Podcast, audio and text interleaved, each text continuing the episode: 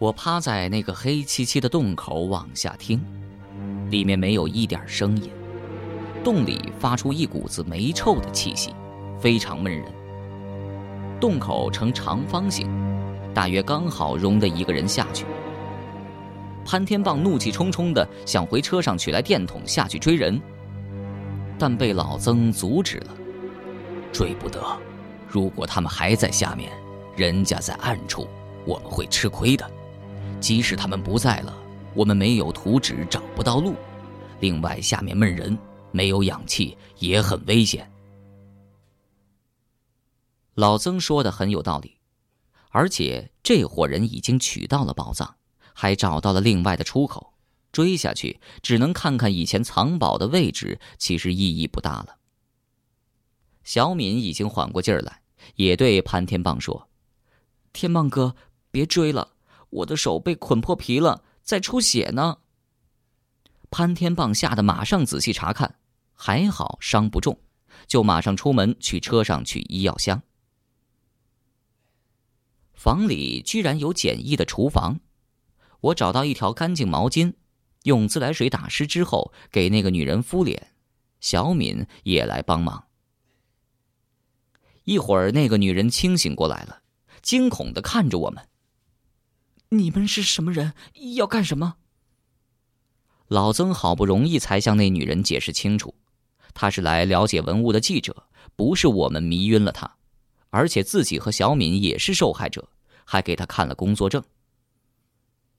清醒过来之后，那女人就一把鼻涕一把泪的给我们讲了经过。昨天晚上她一个人在家，半夜的时候有人敲门，说是房管局来收房租的。他家在这儿住了三代了，几十年从来没有交过什么房租，他觉得很突然。但前些时间听说国家要把藏经楼收回去，也担心是政府来的人。就把门打开了。当他好奇的打开门缝时，一个男人就用刀抵着他闯了进来。横肉男子他好像见过，就是前两年在藏经楼边两次砸烂石碑的人，当时还以为是一个疯子呢。后来又进来一男一女，逼问他知道不知道庙里面有一个碑在哪个位置。可是他从来没有听说过。他猜想，三人中的那个女人可能就是第一次砸石碑的人。难道这些人真是那些练武的疯子，在门口砸石碑还没砸够，还要进来再找碑来练功？后来这些人就商量麻烦他，用一张手帕盖住他的脸，他就晕过去了。中间他醒过一次，也不知道是什么时候，发现这伙人在地上撬，柜子都移开了。他告诉这些人，家里没有值钱东西，庙里面即使有碑，五几年也毁掉了。可是这三个人不由分说，又用手帕蒙他，他再一次晕倒，直到被我们用冷水激醒。女主人讲完这些，担心起财物来，发现手机居然还在，就打电话给她老公，哭着让他快回家。电话那端的老公在催她打幺幺零。潘天棒给小敏和老曾被擦伤的地方贴上创可贴。老曾建议女主人打幺幺零前检查一下财物。我陪女主人清点了一下东西，结果除了地板上多了一个洞之外，屋里还弄乱了，但是却没损失什么贵重物品。女主人很奇怪，住了几十年的庙里会出现一个地道，问我们强盗去地道做什么，我们也都说不知道。怕事儿的女主人打了几次幺幺零没打通，就开始瞎担心了。她害怕报案之后有关部门真向她收几十年的房租，居然停下不再报警了。但地上那个洞，她是越看越害怕，央求我们帮忙把青石移去盖上。还用衣柜压在上面，一边搬他一边说：“这里住不得人了，老公回来就一定要想法搬走。”昨天老曾才说过两年前砸石碑的五疯子，居然今天就遇上了，而且还知道这里藏着宝，这是怎么回事呢？也许他们前两年就已经得到藏宝的线索，但他们不清楚是什么碑，也不了解历史，才会可笑的去砸烂墙边政府立的文物保护碑。也许这一次他们是通过跟踪我们才知道了这个地方，但是他们到底是怎么知道的呢？我们在确认这个地点的时候，还仅仅是一种猜测，而且是在老曾的家里。那个时间，他们估计已经到了这里。他们怎么知道老曾和小敏第二天会去呢？而且不担心我们四个人都去？危险已经在我们身边了。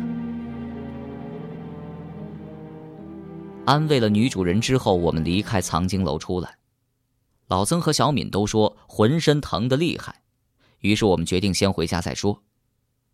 经过狭窄的巷口，从隐在茂密的大树和杂草中的藏经楼出来，居然没有路人注意到房里有异状。街上人来车往，声音嘈杂，似乎什么都没有发生过。上车前才发现，天棒的后门车窗居然忘记关了。扶老曾坐到后排，我上了车，脚下突然间踩到一件东西，定睛一看，居然是一个古旧的铁匣。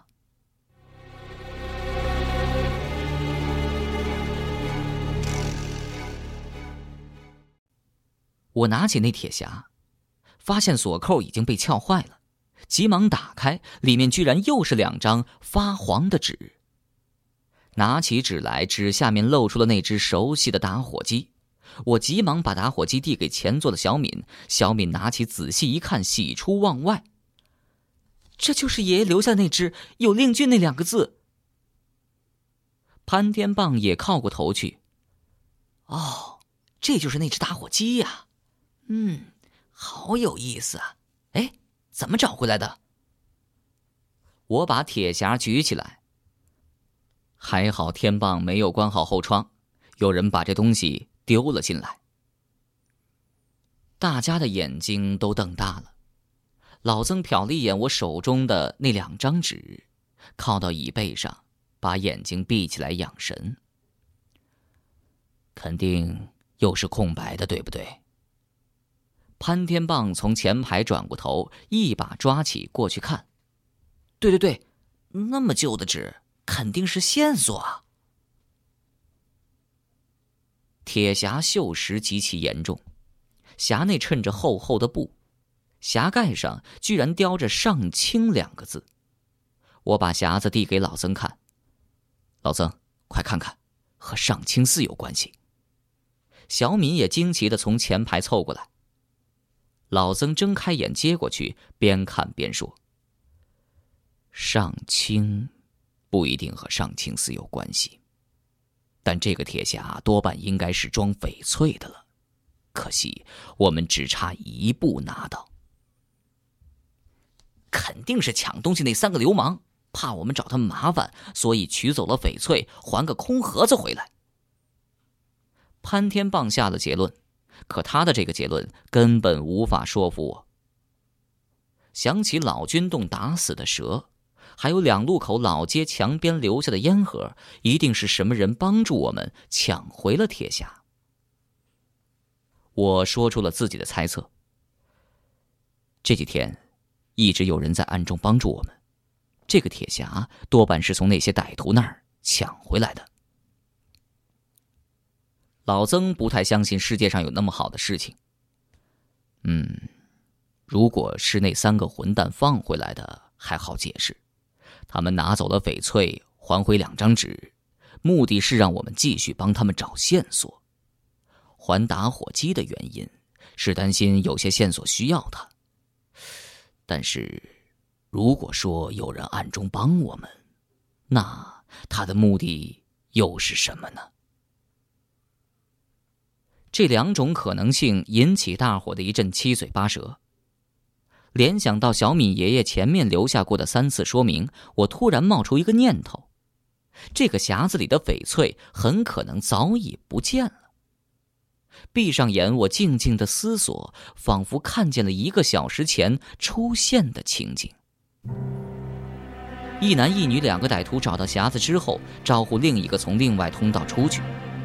洞里狭窄，不便开锁，三个家伙没有试图打开。从另一个洞口钻出来是一个僻静地方，他们用刀撬开铁匣上的锁扣，打开了铁匣。这时才发现里面只有两张发黄的纸。也许正在他们大失所望之时，一个或者多个人影靠近了他们。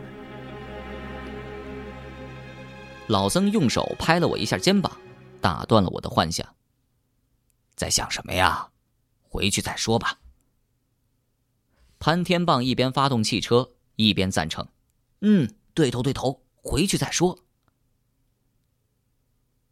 趁着潘天棒倒车的时候，我观察了大街周围。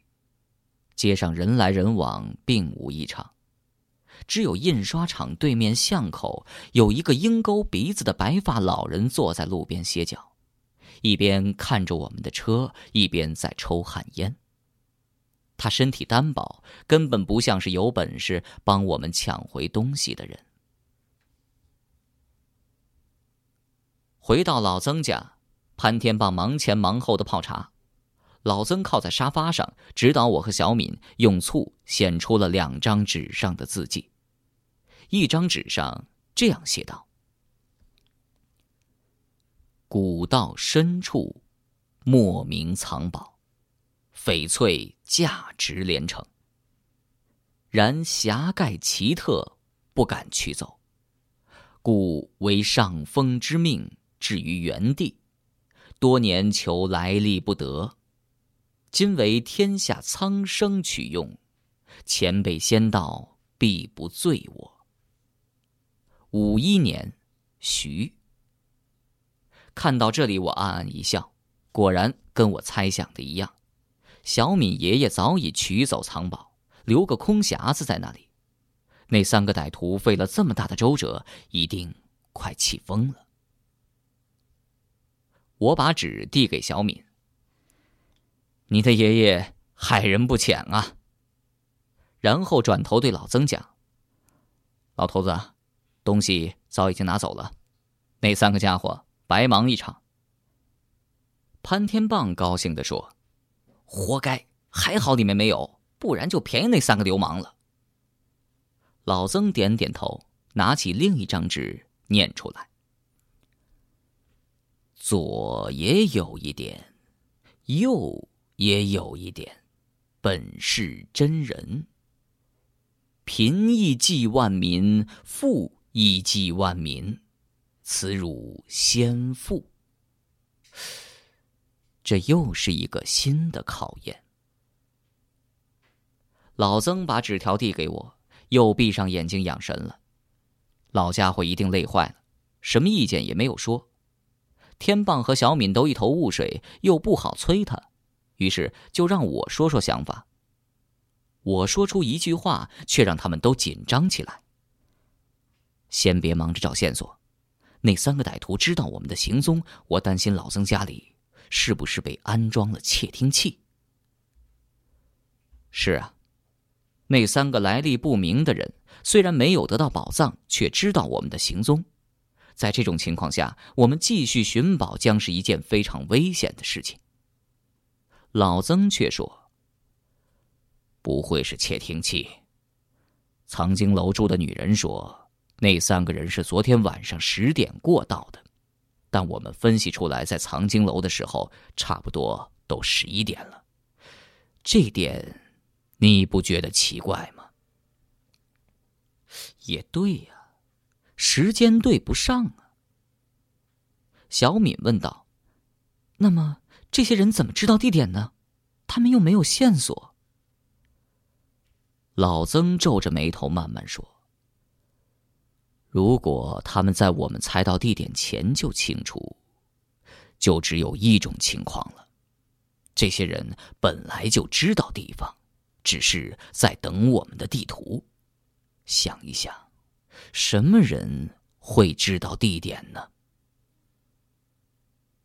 小敏爷爷当年寻宝一事，其实知道的人不少，在洪崖洞遇到的道人们一定知道，他的警察同事也知道，还有他的上级也知道。这时候我说：“那些歹徒二零零四年砸错了石碑，说明他们并不真正清楚地点。”小敏的爷爷有后代。和小敏爷爷叔叔一起修道的人，自然也有后代。老曾把我心里想的点了出来。潘天棒此时担心起来：那那些人又是怎么知道小敏来了重庆啊？而且跟踪上了我们呢？他们可能跟踪了高爷爷，因为高爷爷跟叔叔是最要好的。小敏说着，一阵后怕。说不定我来重庆那天晚上，在通远门见到高爷爷的时候，就有人开始注意我们了。看来老曾的家已经很不安全了，那几个藏在暗处的歹徒说不定就在左右，每当我们一出门就会跟上来。潘天棒也是一脸担心：“啊，呃，怎怎么办？报警？”老曾却说：“报警，这个警。”你怎么报啊？目前这些人除了非法入室绑了我们，并没做出需要报警的事来，而且他们在暗，我们在明。如果报警，搞不好会给我们捅上一刀。潘天棒又问：“那……嗯，那那这个宝还要不要继续找啊？”小敏说：“别找了，别找了，我不想因为我连累你们。”他的想法太天真。我和老曾同时苦笑起来。我对小敏说：“小妹妹，现在想抽身太晚了。就算我们不寻宝，这些人一样会来想办法逼我们，特别是逼你。”老曾也说：“我们现在唯一的办法是继续找下去。只要我们在找，他们就不会真正伤害我们。”今天他们也只是绑了我和小敏，但并没动粗。如果停下来，只怕危险更大。多找几个兄弟啊，怕他个鬼！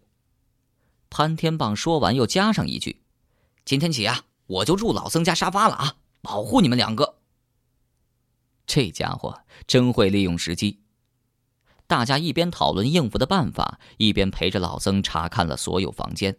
确实没找到任何的窃听器。虽然我们都担心危险，但宝藏的悬念更让我们难以抗拒。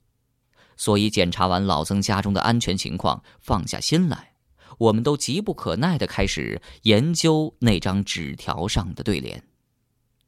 我对小敏说：“从这字条的字面上看，似乎是你爷爷给你父亲和叔叔留的，是讲他自己的人生态度。”他不赞同极左，也不赞同极右，主张人性。另一方面，你爷爷其实是一个忧国忧民的人，对财富并不看重。小敏似乎很受触动，接过纸条，细细的看起来。天棒说：“那这两张纸都没告诉我们图怎么解呀？还有八张图呢，怎么办呢？”天棒玩儿，你不要着急。那张像对联一样的纸条其实有机关的。老曾说话了：“帮我拿个杯子来。”天棒急忙递上一个小茶杯。老曾喝了一小口。小罗啊，如果把第一句当字谜看看，应该是什么字啊？老家伙一提醒，我反应过来。左右各一点，中间摆个人，是一个火字。对喽，用火烧一下试试。潘天棒说道：“我看过好多电影，都是火烧的时候字就显出来了。”小敏担心的问：“那万一烧了没显出来呢？”我知道潘天棒这办法肯定行不通，烧了之后啊，图纸都不见了。老曾呵呵笑着说。肯定不是用火烧啊，还有第二句：“贫亦济万民，富亦济万民，此如先富。”小罗，你不觉得后面四个字有点勉强吗？是啊，如果用来表达同样的意思，完全可以写成下面这个样子：左也有一点，右也有一点，本是真人。贫亦济万民，富亦济万民，方为道者。此汝先父，用的很奇怪。机关就在这儿呢。看见老曾那张对着我的灿烂笑脸，我突然想到了，老曾。先父在古文中有一个敬称，是什么字？这次潘天棒得意的接上嘴来：“老卢啊，你也有比我懂得少啊！提醒你一下啊，有一个成语叫‘如丧考妣’，我猜到了，整首诗是一个‘考’字。